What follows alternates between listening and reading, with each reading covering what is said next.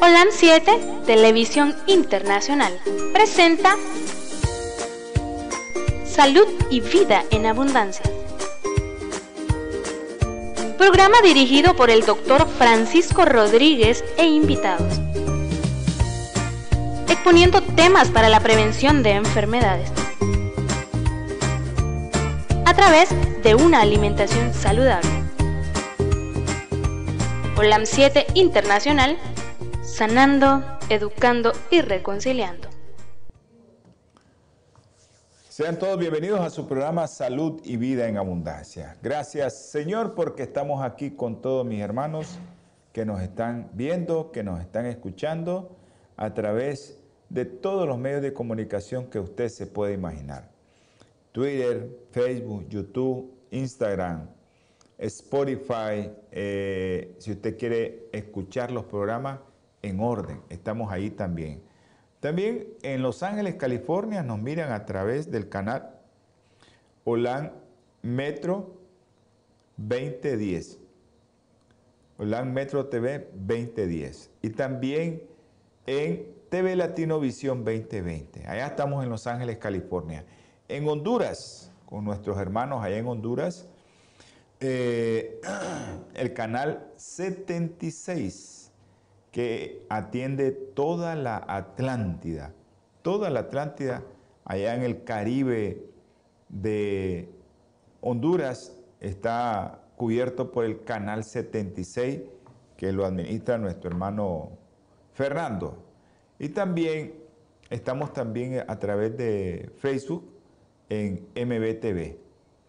También nos puede buscar a través de UTV Canal 88. UTV Canal 88. Ahí estamos también nosotros eh, para que usted nos busque ahí a través de UTV Canal 88. Ahora, sabemos que esta radio de en línea, la de nosotros, se puede escuchar en cualquier parte del mundo. Si usted quiere la aplicación Radio OLAN 7 Internacional, se le enviamos el enlace para que usted baje su aplicación. Así estamos nosotros en cualquier medio de comunicación. Miren qué lindo es el Señor, que hay una hermana de Ciuna, una hermana de Ciuna, eh, nuestra hermana Elba Rodríguez. Ella eh, tiene una radio ahí en Ciuna, nuestra hermana Elba, Elba Rodríguez. Y, ajá, ok, a nuestra hermana Evelyn en Las Maderas. Entonces nuestra hermana Elba Rodríguez, ella tiene una radio, Radio Ciuna. Dice que ya nos dimos cuenta que la Radio Ciuna se conoce como Radio Ciuna La Poderosa, que da cobertura al Triángulo Minero, Prinzapolca, Mulucucú, Gualala, San Pedro del Norte y toda la costa sur de Nicaragua. Así que ahí estamos en muy pronto vamos a estar ahí en esa radio, Radio Ciuna La Poderosa. Su frecuencia es la 99.3. 99.3. También estamos a través de, Facebook en MBTV, el canal de streaming del Ministerio Barret. Ahí estamos también nosotros. Eh, en México también nos miran a través de canal. No sabemos los números ahorita, pero si nos miran a través del canal. Así que usted puede buscarnos en El Salvador, Honduras y Guatemala. Y aquí en Nicaragua también en el 343 de Te Comunica. Muy pronto, sabemos que muy pronto el Señor hará la obra y nosotros vamos a estar en Nicaragua también en uno de, los, eh, de las compañías de cable, en dos de las compañías de cable que más eh, abonados tiene o que más usuarios tiene para que usted pueda ver todos los programas de OLAN 7 y pueda ver el canal, pueda ver los programas de salud. No solo su servidor tiene programas de salud, hay otros programas de salud también. Vamos a, decirles también que aquí, un saludo a través de la radio, la 106.9 FM, aquí en, en esta parte del país, en el sur oriente del país, donde se escucha esta radio, eh, un saludo a mis hermanos Pedro César, Domingo Umaña, y nuestro hermano Reinaldo y a todos los hermanos de ahí del Nance, ahí en la Mojosa también y en la Pitía a nuestro hermano Aurelio que se nos ha perdido nuestro hermano Aurelio. Pero sabemos que se están congregando en un grupo ahí cerca de la Conquista donde nuestro hermano a veces les toca a nuestro hermano Pedro César, a veces el hermano Domingo, y ahí están reuniéndose los hermanos. Así que un saludo a ese grupo de hermanos ahí en la conquista. Para todos ellos un abrazo y que Dios me les esté guardando siempre. Eh, quiero enviar saludos también a todos los hermanos que, que nos han escrito hasta este momento, que son bastantitos los que me escriben en WhatsApp. Ok, bendiciones a mi hermano Adolfo Rosales. Eh, ok. Eh, vamos a enviar un saludo.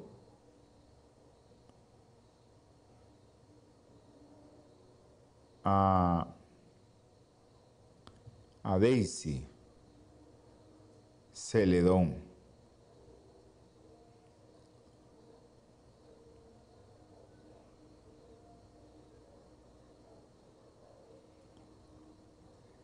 Daisy está pasando por un momento muy difícil.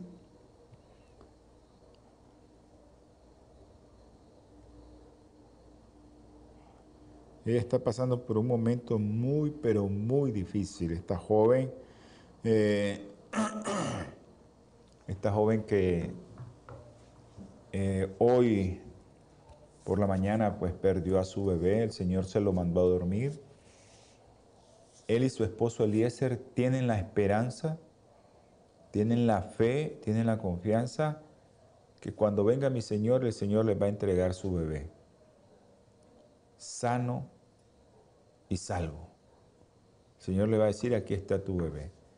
Lo único es que Daisy y Eliezer tienen que confiar en el Señor. Es duro, muy duro esa situación, muy difícil lo que están atravesando estos jóvenes, pero el Señor tiene todo bajo su control. Él sabe por qué permite estas cosas. Nosotros a veces los seres humanos no entendemos el porqué de las cosas, por qué suceden estas cosas. ¿Por qué el Señor manda a dormir a un niño tan tiernito? No sabemos. Cuando venga mi Señor le vamos a preguntar, ¿por qué tanto sufrimiento y por qué eh,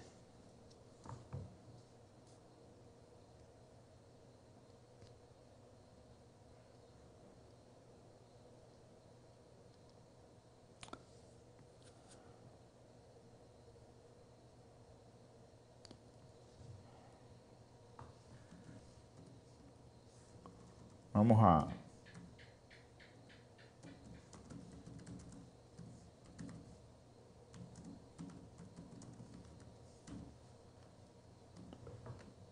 Vamos a ver. Vamos a ver. Eh, hay una pareja que se llama Daisy Celedón y Eliezer. Han perdido a su bebé y son muy jóvenes. Eh, a veces cuando uno está muy joven no entiende muchas cosas, hasta que llega a cierta etapa de la vida, uno comienza a comprender por qué mi Señor permite tantas cosas. Y a veces, a veces nosotros nos ponemos así como que, ¿qué pasó? ¿Por qué pasó esto? Y, no entendemos como seres humanos. No entendemos y y, nos duele mucho ¿no? que, que se nos vaya un niño a dormir, más su primer bebé, es muy difícil. Bueno, vamos a tener palabra de oración, vamos a orar por esa pareja. También queremos orar por una pareja, por una, una señora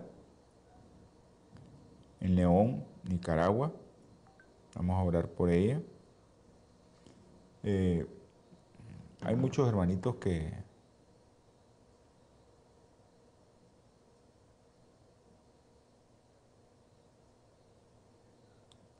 Ok.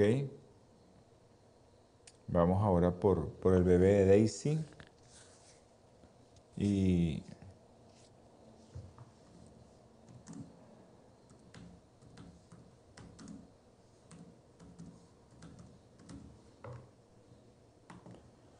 Bueno, vamos a tener palabra de oración, hermano. Dios Todopoderoso, Señor, bondadoso, que te apiadas de todos nosotros, ten misericordia, Señor, de aquellos que están sufriendo, de aquellos que han perdido seres queridos como Eliezer. Tú sabes lo que tiene él en su corazón, ayúdale, Señor. Te ruego también y te suplico, te imploro, Señor, por Ana. Tú conoces a Ana, Señor. Tú sabes dónde está en la terapia intensiva. Sácala de ahí. Te pedimos también por el bebé, otro bebé de otra mamá, de otra mamá que se llama Daisy Celedón Rodríguez. Tú conoces a esa mamá que su niño está grave también. Ayúdale, mi Padre Celestial, guárdalo del enemigo y que podamos verlo salir adelante, Señor.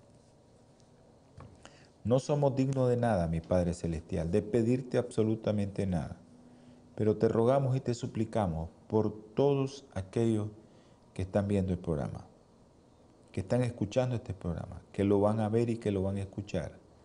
Si hay alguno enfermo dentro de esas personas, tócalo, Señor. Si hay alguno que tiene algún problema de salud espiritual, tócalo. Te rogamos también, Señor. Te suplicamos, mi Padre Celestial, que nos ayudes a tener fe y a que tu Espíritu Santo haga el trabajo, Señor. Tú conoces el dolor de las madres. Tú sabes cómo las madres tienen tanto dolor y tanto, Señor, de que quejarse a veces, pero tú pones pruebas. Tú decides que el enemigo nos toque, pero es para bien de nosotros. Te ruego por aquellos que me han pedido, Señor, que ore por ellos, por Alan. Tú conoces a este hombre que tiene un problema. Tú sabes, Señor, también te pedimos por Roxana, esa niña de un año que tiene un problema hematológico. Te ruego, mi Señor, también que tengas compasión y piedad por tu siervo, el pastor Yasser Mendieta. Ayúdale, mi Señor, a salir adelante. Te rogamos también por Berta Saavedra. Tú la sacaste del hospital, Señor. Que sea conforme a su santa y bendita voluntad, que ella se vaya recuperando completamente. Mi Señor, Danos de tu espíritu, danos de tu fe, Señor, para que nosotros podamos creer como tú creíste cuando estuviste en este mundo, en tu Padre Celestial, Señor. Ayúdanos a tener fe, ayúdanos a darte tu espíritu, para que nosotros podamos, Señor, confiar en que tú puedes hacer y responder todas las oraciones que nosotros te hagamos. Gracias, mi Padre Celestial y todo lo que te pedimos en el nombre precioso y sagrado de nuestro Señor Jesucristo. Amén. saludo a Eloísa. Ok. Vamos a leer un poquito de esto porque es necesario que lo, que lo leamos. Es necesario que nosotros leamos esto.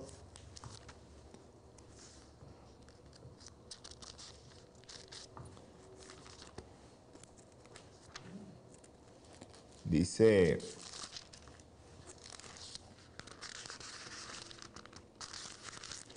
el libro sagrado.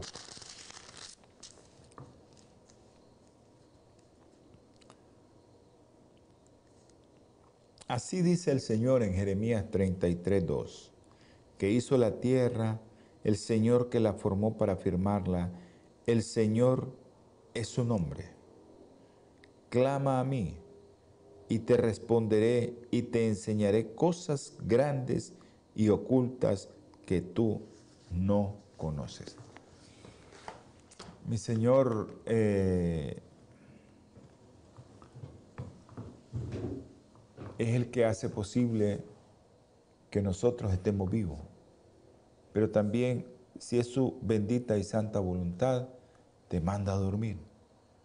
Y tenemos que dar gracias por eso también. Es tan difícil, ¿no? Es tan difícil decir, Señor, te doy gracias porque se murió mi familia.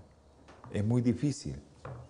Pero dice la palabra del Señor que tenemos que dar gracias a Dios por todo. No por una cosa, es por todo.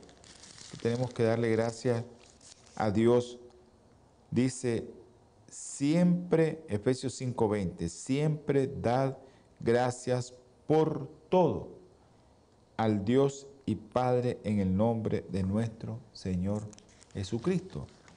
Así que tenemos que dar gracias por todo. Así dice 1 Tesalonicenses 5, 18. Dice, dad gracias por todo, porque esta es la voluntad de Dios para con vosotros en Cristo Jesús. Ah, es fácil, ¿no? Eh, leer la palabra del Señor, porque leerla es fácil. El problema es decir, Señor, es tu palabra y tengo que aceptarla. Porque la muerte es algo tan difícil de superar, es tan... Eh, han pasado meses de un familiar y no nos recuperamos todavía. Nos parece que fue ayer, nos parece que estamos ahí en aquella situación que a veces se nos sale de las manos y que nosotros no podemos hacer nada que solo el Señor Jesucristo es el que puede, porque Él es el que tiene el control de todo. Y cuando eso está reciente es, más difícil todavía. Hoy vamos a hablar de algo que me volvieron a solicitar muchas mamás ahorita con esto del COVID. Se ha aumentado una serie de enfermedades infecciosas virales. Eh, el COVID al igual que el VIH-Sida, te baja tus defensas, especialmente linfocitos, y esos linfocitos son los que te ayudan a controlar todas las enfermedades virales o enfermedades por hongos. Entonces, también tienen que ver mucho con la apoptosis o la aparición de células dañadas porque el VIH-Sida, cuando tenemos el conteo de CD4 muy bajo, te comienzan a aparecer cáncer, como el famosísimo sarcoma de Kaposi. Te comienza a aparecer una serie de, enfermedades que antes no tenías. Y, en este ámbito eh, están apareciendo muchas enfermedades. He visto muchos niños ahorita con el famoso síndrome eh, boca, mano, pies, que es causado por Coxsackie, ese, ese, síndrome que, casi no lo mirábamos, ahora se está viendo frecuentemente e incluso les está afectando hasta la uña a los niños. Imagínense cómo, cómo está ese virus aprovechándose porque tal vez el niño tenía COVID y los papás no se dan cuenta porque a veces no les da manifestaciones clínicas, pero si tiene COVID ya sabes que te va a afectar tu sistema inmunológico. En vista de eso, pues hemos tenido eh, pacientes con síndrome mononucleócido, así se llama, o mononucleosis infecciosa, le llamamos nosotros también. Esta es una serie de cuadros infecciosos que se caracteriza clínicamente por fiebre, le da faringitis y ahí le vienen y le inyectan antibiótico, le mandan antibiótico, se te inflaman los ganglios y el vaso. Y lo más típico aparece en tu sangre, si te hacen un extendido periférico, leucocitos, específicamente linfocitos con un porcentaje de variable, ¿no? de linfocitos atípicos. esto es algo que se mira en el síndrome de mononucleosis. Pero en un 90% de las ocasiones, el que causa este síndrome de mononucleosis o mononucleosis infecciosa es el virus de Epstein-Barr. El virus de Epstein-Barr es de la familia de los herpes. También está metido otra de la familia de los herpes, el citomegalovirus, en un 7%. Y más raramente, también el VIH está metido ahí, el virus de inmunodeficiencia humana. Y también la enfermedad del gato, la famosa enfermedad del gato que es la toxoplasmosis o el toxoplasma gondii.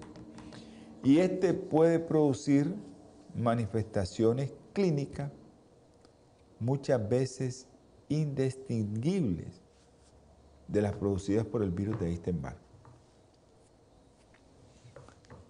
Pero cuando nosotros, porque eso se mira en niños, cuando nosotros los pediatras hablamos de mononucleosis o síndrome de mononucleosis o mononucleosis infecciosa, siempre nos vamos a referir a aquella enfermedad que es causada por el virus de Epstein-Barr, que es un virus de la familia de los herpes. Este, eh, un poco de historia, ¿no? Esta enfermedad o este síndrome, ¿verdad? Que es conocido mejor como el síndrome de mononucleosis infecciosa causado por el virus de Epstein-Barr. Allá por los años 1920 se introdujo el síndrome, el término de mononucleosis infecciosa por Sprut y Evan, que todavía se hacen algunas pruebas, y ellos describieron este síndrome causando por fiebre, se le inflamaban los ganglios, fatiga, linfocitosis. Pero ya en 1932, Paul Bunnell, que es la prueba que se hace, descubrieron que el suero de los pacientes con mononucleosis infecciosa causaba un apelotamiento o aglutinación de los glóbulos rojos, eh, que actualmente es la base para el diagnóstico serológico. Eso fue en 1932. Ese, es el nombre de la prueba, ¿verdad? En 1968 un señor, Henle, demostró que el virus de Epstein-Barr era el agente etiológico del síndrome de mononucleosis infecciosa, con los famosos anticuerpos heterófilos positivos. Ya en el 64 fue identificado el virus y también el problema que nosotros tenemos con este virus es que este virus se mira causante de el linfoma de Burkitt. Pero también se encontró en 1970 asociado al carcinoma oro y nasofaringio. Y en 1980 se relacionó con el linfoma no Hodgkin y también con la leucoplasia oral del síndrome de inmunodeficiencia adquirida. Miren qué interesante este virus, cómo anda metido por todos lados.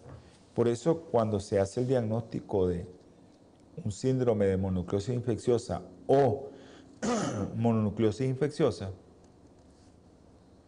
hay que darle seguimiento a estos niños porque eh, no sabemos si en un futuro se puede venir un linfoma de Burkitt, un carcinoma, un linfoma no Hodgkin o algo que esté asociado, que le aparece frecuentemente y esté asociado a virus del SIDA.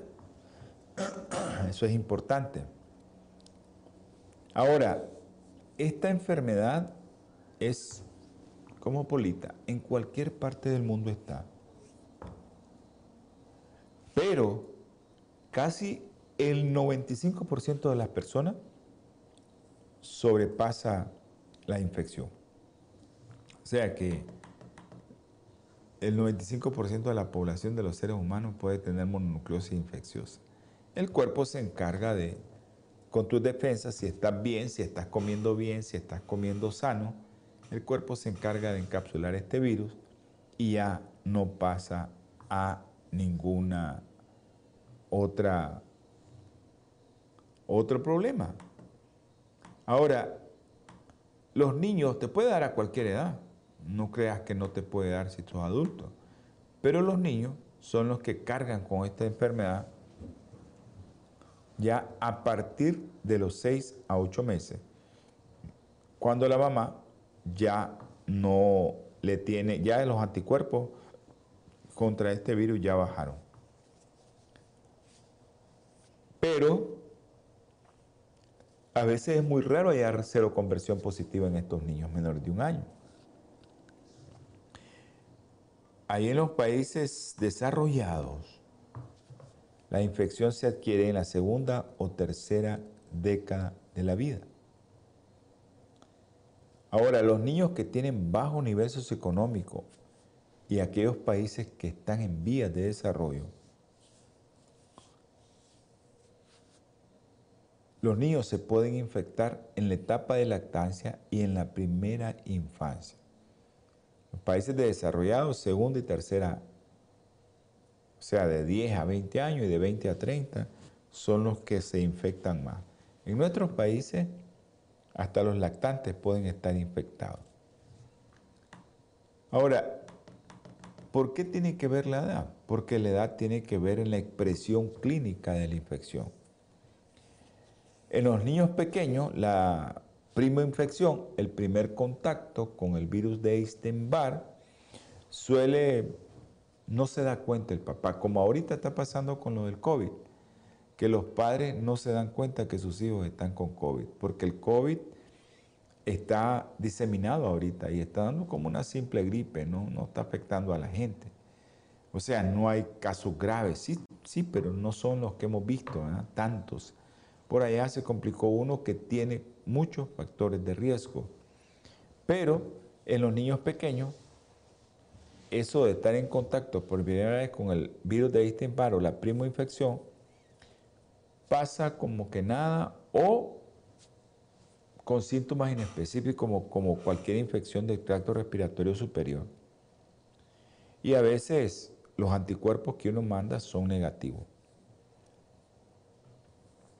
Ahora, los adolescentes y los adultos jóvenes son los que presentan una sintomatología clásica de mononucleosis infecciosa. Y su serología puede estar positiva. Vamos a mandar un saludo hasta Ciuna, a nuestra hermana Elba Rodríguez.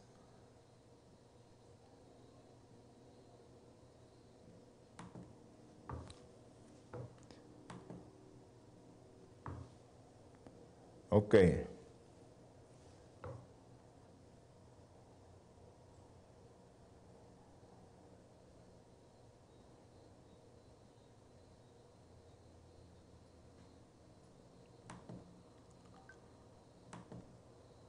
Ah, ok. Un abrazo. Un abrazo, Elba.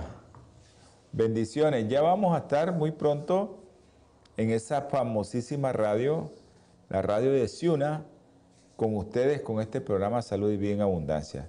Aquellos que nos están viendo allá en Puerto Cabeza, a las personas que nos miran en Ciuna, yo sé que hay muchos que nos están viendo en Ciuna Hace poco me miré con alguien de allá de Ciuna y yo sé que ella escucha el programa a través de la radio en línea, ahora lo va a tener a través de su radio ahí local, la, 93 la 99.3.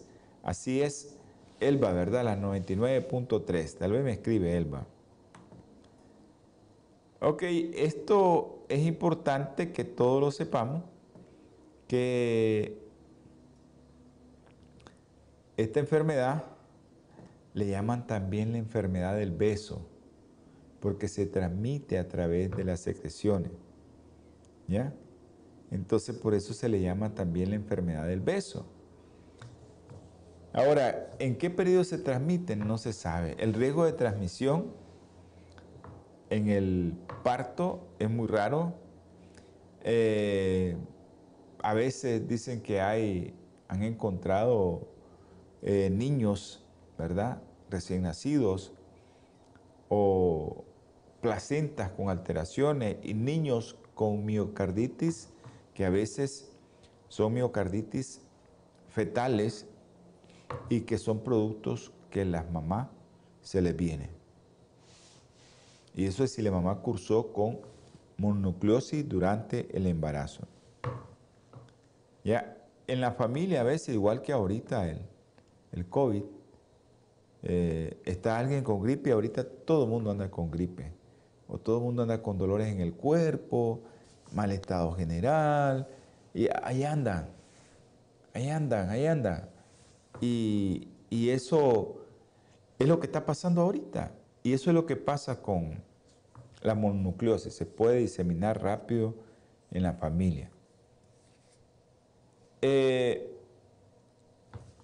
un joven le da un beso a una joven o la joven le da el beso al joven y le puede transmitirle la mononucleosis. Después que te dieron el beso joven, pueden pasar de una semana hasta tres semanas. Término promedio 10 días. Hay unos jóvenes que se puede prolongar hasta 30 días, 50 días. Pero después de este periodo comienza la sintomatología. Sé que usted tiene que entender que esto es importante que lo manejemos porque eh, hay muchos jóvenes que tienen que ver con, con esto. Ok, el reservorio. El reservorio, ¿quién es el reservorio? ¿Quiénes son los portadores? Los humanos, son el único reservorio natural para este virus de Epstein-Barr. Se encuentra específicamente en las glándulas salivales el grado de contagiosidad es escaso, pero la eliminación de este virus, ¿verdad? En saliva permanece durante meses tras padecer la enfermedad aguda y va disminuyendo gradualmente y desaparece de forma intermitente durante toda la vida. Ahí está en las glándulas salivales ese virus. Depende de tu defensa y de lo que comas. No cambies de dial, vamos a ir a un breve corte. Natura Internacional ha desarrollado una línea de productos 100% naturales que están diseñados para funcionar a nivel celular y combatir las cuatro principales causas de enfermedad efectivamente.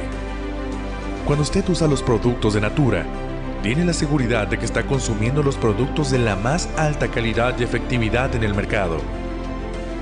Para desarrollarlos, usamos solo ingredientes certificados y probados clínicamente combinados en fórmulas sinérgicas para lograr un efecto seguro en nuestro cuerpo.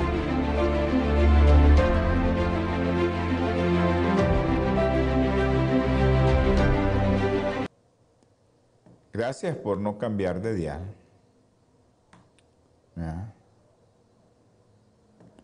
Gracias porque están con nosotros siempre y nos están siguiendo. Ok, ¿cómo se transmite este virus? ¿Qué es lo que estábamos hablando? Por eso le llaman el virus eh, la enfermedad del beso. Secreciones orales mediante los besos de personas infectadas o mediante secreciones cuando los niños van a la guardería y se besan, los niños chiquititos se andan dando besos. Pero también se ha encontrado en sangre, en el epitelio vaginal y también en las secreciones seminales, en el semen haciendo probable que se transmita por contacto sexual. En raras ocasiones, este virus se puede transmitir por sangre o por trasplante de médula ósea. Si toca algo, no es como este virus del virus del COVID, que vos tocas y el virus ahí anda por todos lados, donde lo deja uno, ahora ya, lo, ya se sabe, ¿verdad? Que el tiempo es menor, ¿ya? Y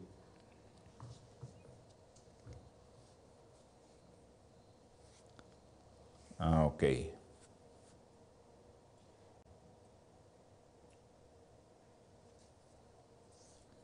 Ok, nos está mandando un, informe nuestra hermanita Elba Rodríguez de Ciuna, que dice que la radio Ciuna está ubicada en la costa norte de Nicaragua con cobertura del Triángulo Minero. Me imagino que va a Puerto Cabeza, Guaspán, todo el Ciuna, más Dice más Polca, Mulucucú, Guaslala, San Pedro del Norte, costa sur de Nicaragua. Y también está en la página web. De nada, Elba, bendiciones. Ok. Bendiciones a todos los que están escuchando este programa. Ok. Ya dijimos que este virus es un virus del herpes virus 4, pertenece a la familia herpes viridae. Eh, sabemos que el virus de Epstein-Barr tiene saludos a la doctora Evelyn Suazo, a mi hermanita Margarita María y mi hermanita Gloria Mayela Rodríguez Lara a mi hermano Francisco Castillo Matute hasta Somoto y a nuestra hermanita Ivania Cano en Granada.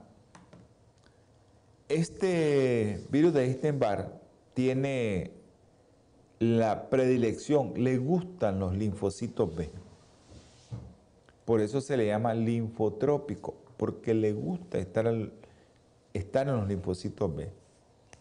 Y estas células también están eh, en el epitelio de la mucosa oral, el epitelio de las glándulas parótidas y el epitelio de cérvico uterino. Eso es para que ustedes miren dónde están estos linfocitos y dónde se puede ubicar este virus.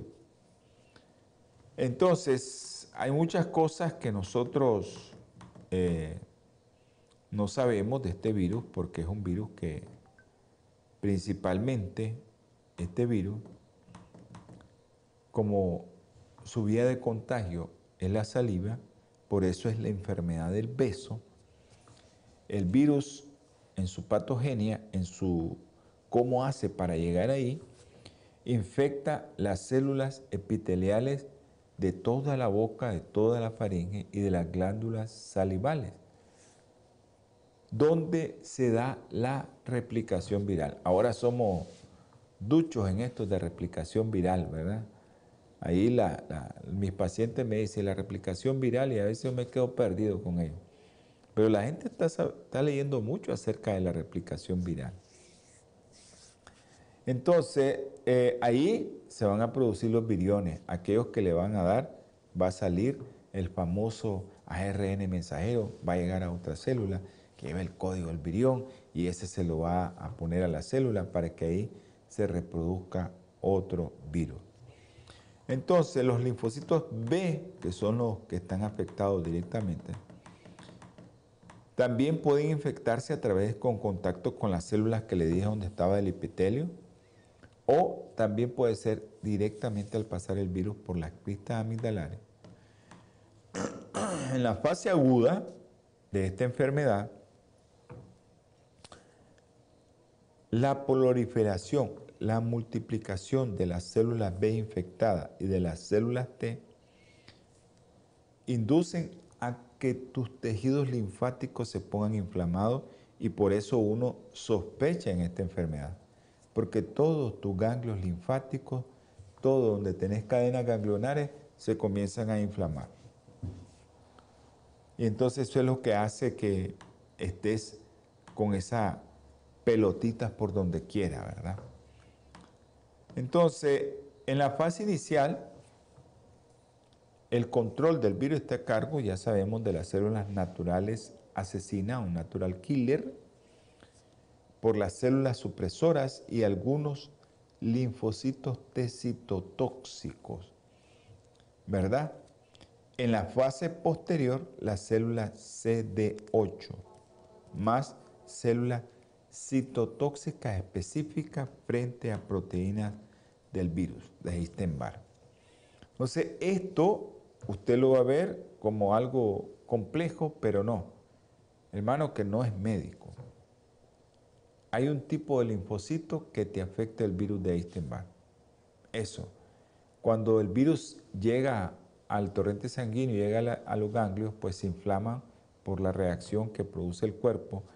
El virus, eh, el cuerpo no quiere que salga de ese ganglio y en ese proceso es que se inflama, ¿verdad?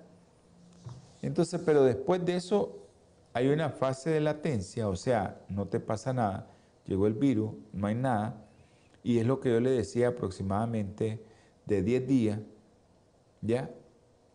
Ese periodo que pasa ahí para que después venga la aparición de toda la sintomatología clásica. ¿Qué es lo que nos interesa a nosotros como radio o teleaudientes y radioaudientes? Es lo que nos interesa. Un saludo a mi hermano Tomás. Es lo que nos interesa porque cómo se manifiesta esto y qué es lo que yo voy a hacer antes una situación que mi hijo o mi sobrino o mi nieto tuvo fiebre y ahora le, tocamos pelotita, tiene 8, 9, 10, 11, 12 años, 13, 14, y ahí anda ya a los 15 enamoradito, 16, y le dieron un besito y entonces comienzan los problemas. Esta enfermedad es una enfermedad aguda, se caracteriza por fiebre, faringoamigdalitis y ganglios aumentados de tamaño, nosotros le decimos adenopatías. Son los ganglios inflamados. En los niños más chiquitos a veces la infección es asintomática. A veces la fiebre es la primera manifestación y el dolor de la garganta es el principal motivo de consulta por esta enfermedad. Entonces, ¿cuál es el principal motivo de consulta? Fiebre y dolor en la garganta. Y eso es lo que anda dando ahorita. y le anda dando a muchos jóvenes. Ellos tienen fiebre, tienen dolor en la garganta. Y a veces se le inflaman los ganglios. Pero no todo tenemos que sospechar en eso, ¿verdad? Ahorita, por ejemplo, si nos llega un paciente con fiebre, dolor en la garganta y dolor en el cuerpo, que lo primero que pensamos es en COVID. Ahora, si le hacemos un examen de sangre y eso te orienta a que los linfocitos, en el COVID te puede hacer un extendido periférico y usted puede tener linfocitos atípicos. Entonces, hay muchos niños que esta infección, lo primero que te da puede ser asintomático o producir síntomas inespecíficos como los que está provocando el COVID ahorita. Pero en adolescentes y en adultos se manifiesta como lo clásico, ¿no? Inguamigdalitis, fiebre, dolor en la garganta y la famosísima adenopatía. Entonces, el periodo este de, de medio síntomas, ¿no? Como mialgia, fatiga, cefalea, ese periodo prodrómico suele durar de uno a dos semanas y eh, puede haber sensación de que estás con fiebre, sudoración, malestar general, te duelen los músculos. Eso te puede pasar con esta enfermedad, ¿ya?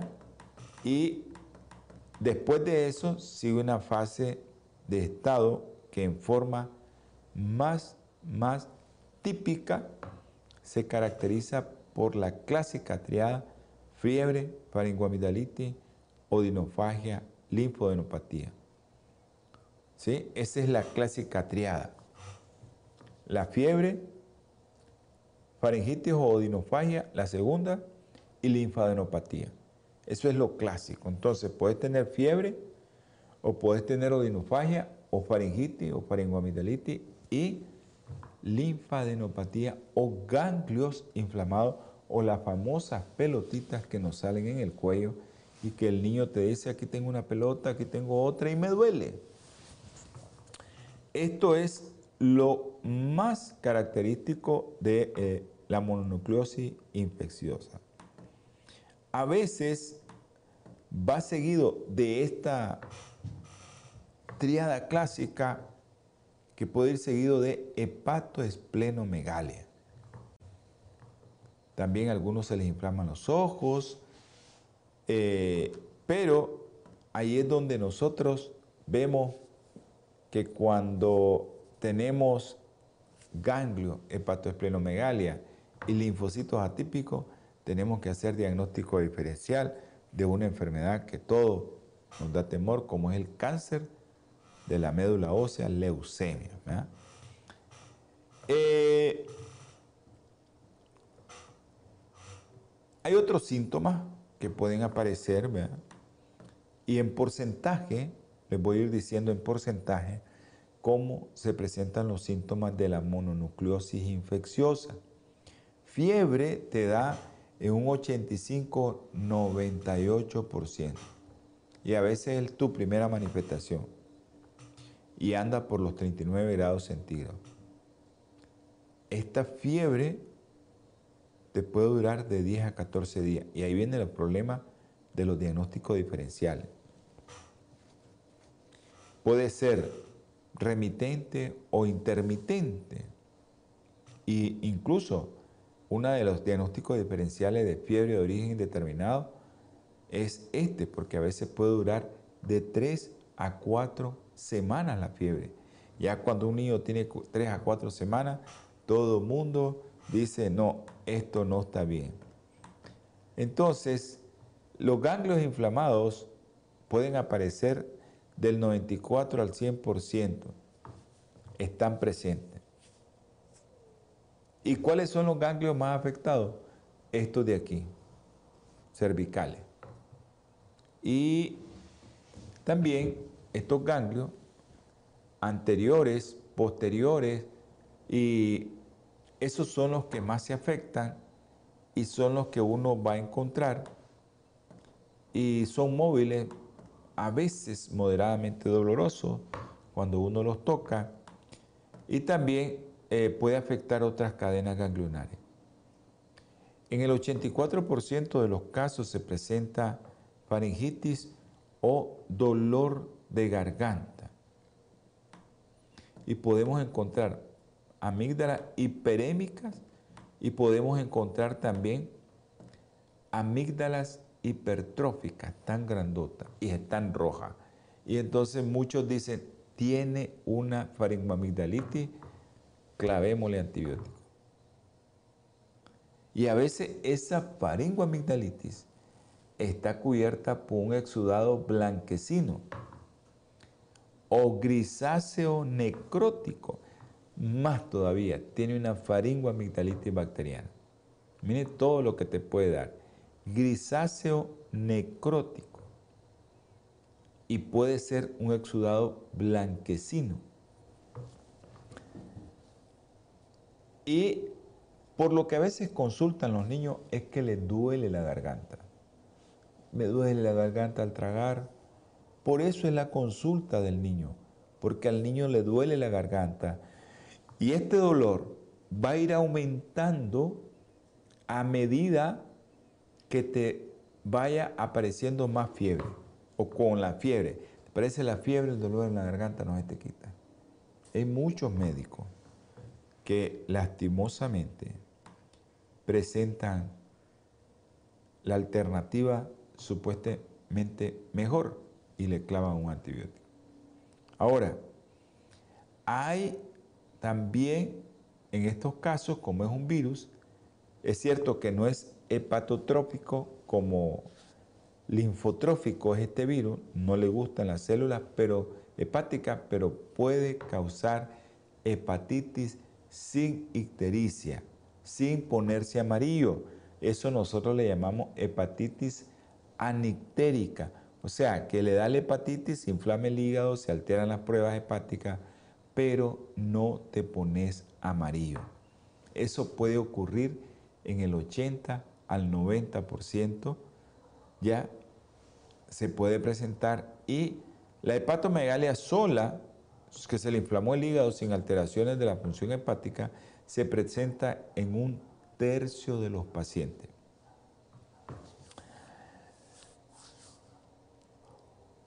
Bueno, hay un 20 o un 30% de los pacientes que puede presentar elevaciones transitorias de sus enzimas hepáticas. ¿ah?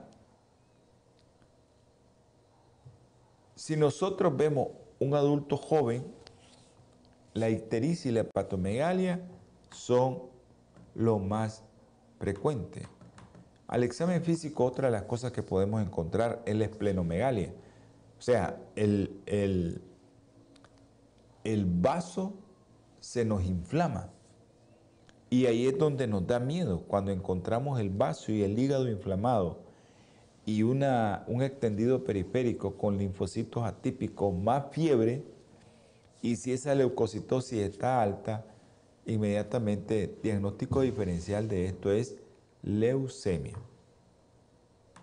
Entonces es importante que sepamos que la esplenomegalia se presenta en un 50%, un 50% de los pacientes es leve eh, y su máxima intensidad de crecimiento y dolor es en la segunda tercera semana. Exantema, o sea que se produzca un rash, puede ser maculopapuloso, pero también puede presentarse como morbiliforme, un chiquito, petequial, escarlatiniforme, como piel de gallina. Y ocurre a veces en el 90% de los casos cuando usted le da un antibiótico como una aminopenicilina, ampicilina o amoxicilina. Se puede presentar estos, estos exantemas. ¿no? También podemos tener que los niños no tienen ganas de hacer nada, astenia. Y eso lo miran los papás, quien no quiere levantarse, está solo acostado, no hay actividad física y eso puede durar hasta que se recuperen varios días. El enantema en el paladar en forma de petequias en la unión del paladar duro y blando, usted le abre la boca y usted va a ver como petequias ahí. Eso es característico de mononucleosis infecciosa si asociamos fiebre, dolor en la garganta y ganglio linfático. Eso es mononucleosis infecciosa. Por aquí vamos a quedar ahorita porque ya producción nos dijo que ya no podemos seguir. Vamos a tener una corta oración. Vamos a pedir por la doctora Suazo que Dios me la colme de fe y que el Espíritu Santo la toque para que ella confíe en el Señor. Dios Todopoderoso, te damos infinitas gracias. Te pido, Señor, por una joven que nosotros queremos mucho, Evelyn Suazo. Tú conoces el corazón de esa joven, tú conoces nuestro corazón. Nos entristece que ella esté así. Tócala, Señor, con tu mano sanadora. Gracias por escucharnos, mi Padre Celestial. Y todo lo que te pido y te ruego es en el nombre precioso y sagrado de nuestro Señor Jesucristo. Amén y amén. Dios los bendiga. Holan 7, Televisión Internacional, presentó Salud y Vida en Abundancia programa dirigido por el doctor Francisco Rodríguez e invitados, exponiendo temas para la prevención de enfermedades a través de una alimentación saludable. OLAM 7 Internacional, sanando, educando y reconciliando.